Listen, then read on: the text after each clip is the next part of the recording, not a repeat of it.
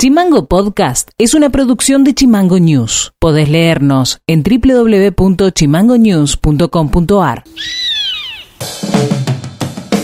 Hola, ¿cómo están? Este es el resumen informativo de este miércoles 23 de junio y estas son las tres más de Tierra del Fuego.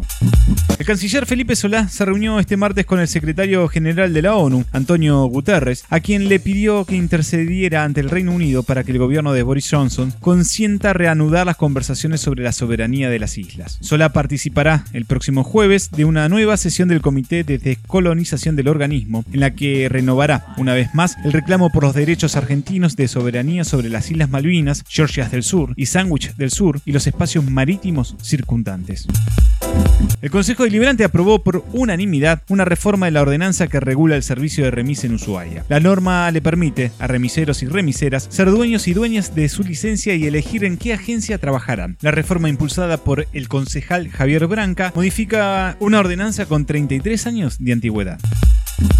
Continuando con la celebración de la Fiesta Nacional de la Noche Más Larga 2021, la tercera noche musical estará destinada al género alternativo y se podrá disfrutar en vivo hoy a las 23 horas por las redes sociales de la Municipalidad de Ushuaia. Tocarán Mañu y lo que quedó de la pandemia, Tambores del Sur, un grupo de percusionistas de samba reggae, y el tercer artista será Diego Franchi, un músico local que fusiona rock acústico, rimba blues, pop urbano y sonidos de los 90. Y cerrará la noche La Micro, banda que funciona la lírica del rap con melodías de funk, soul y trap. Noti Audio.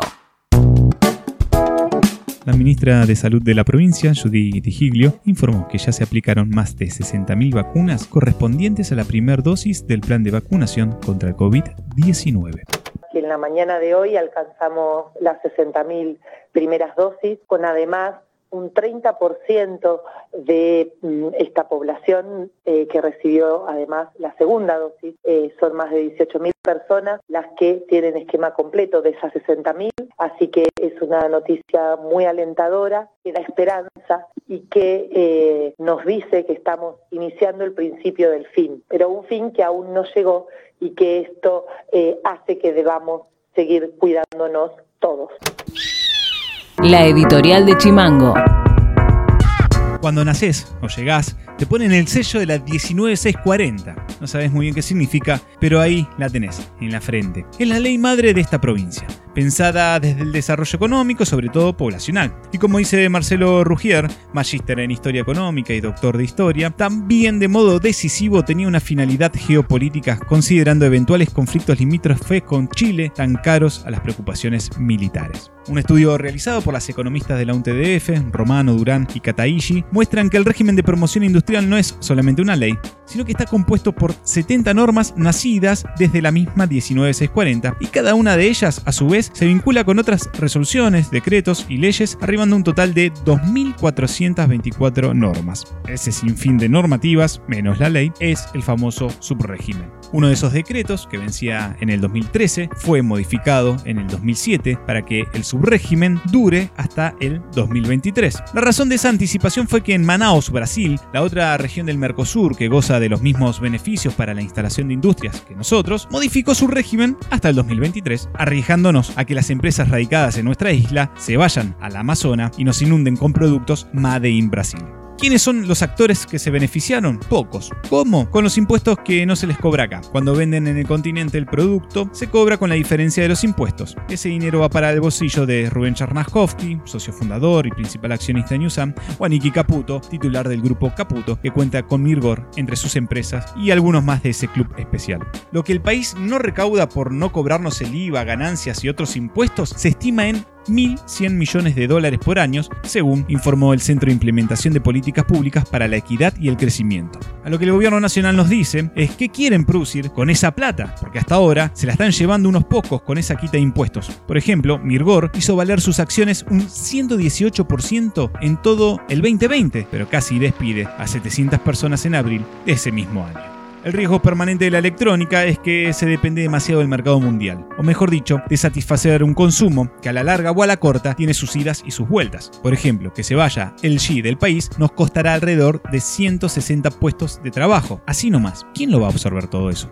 La industria fueguina, según el gobernador, emplea cerca de 8.500 personas y según Afarte, otras 4.000 indirectamente. Dentro del universo del empleo privado, alrededor de 34.000 personas, no es un número despreciable. El 35% de quienes trabajan en la actividad privada lo hacen en la industria o para ella.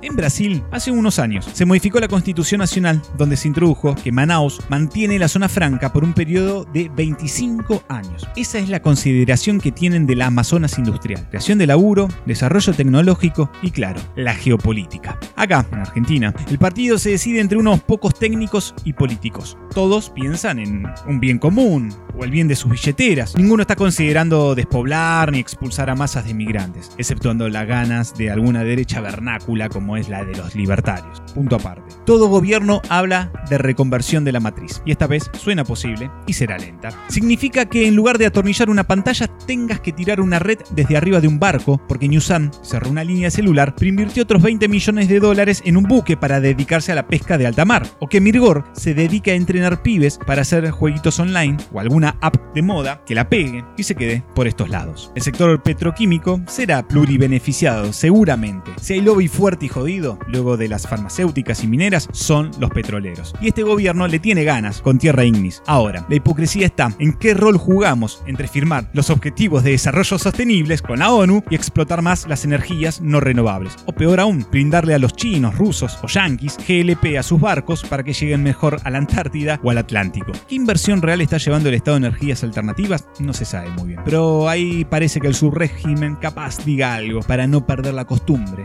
Print friendly. Hay algo seguro, ¿eh? que lo que venga debe dejar laburo, nada más. Ni planes de vivienda, ni población estimada, ni qué filosofía de encuentro o liberación tendrá la nueva generación.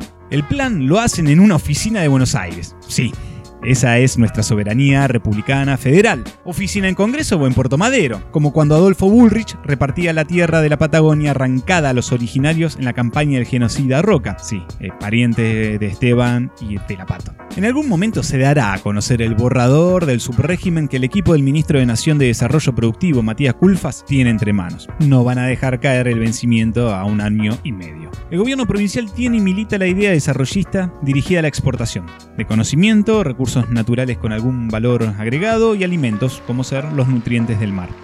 ¿Te modifica la vida el subrégimen? Seguro, porque habrá más gente con guita o sin guita, porque habrá que medir el impacto que tendrá en el crecimiento de la población y con ello lo que conlleva, distribución de la tierra, servicios, infraestructura, viviendas. Y sabemos que las prórrogas de los subregímenes siempre han impactado fuertemente pasando los 5 años. Y por la experiencia de estas tierras, sabemos que no hay barrio con servicios que se levante tan rápido. En algún punto debe existir una agenda de género. Solo el 11% de quienes dirigen las empresas industriales son mujeres, cifra que se reduce al 5% en las grandes industrias y las brechas salariales son las más altas de toda la economía, con un 26% entre lo que cobra un hombre y una mujer. Nuestra isla no escapa en esa realidad según estudios laborales y de género. La estrategia debería ser compartida en comunidad, porque nuevamente una élite son quienes imponen sus deseos de ganancias desmedidas, mientras que vos cobras un contrato un mes sí, el otro y el otro y el otro no.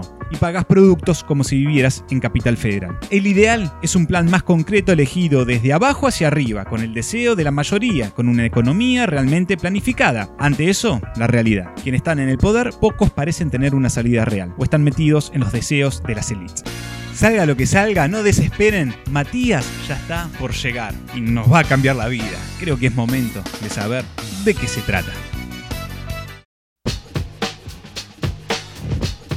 Y esto ha sido todo por hoy. Seguimos en Spotify como Chimango News y escribinos vía WhatsApp al 2901 6506 66. Dejamos con un tema musical de Lionel Richie y nos reencontramos mañana. Chao. Chimango Podcast. Conducción. Federico García. Diseño y redes sociales. Micaela Orué. Seguinos en Twitter. Seguinos en Facebook como Chimango News. En Instagram como Chimango News OK.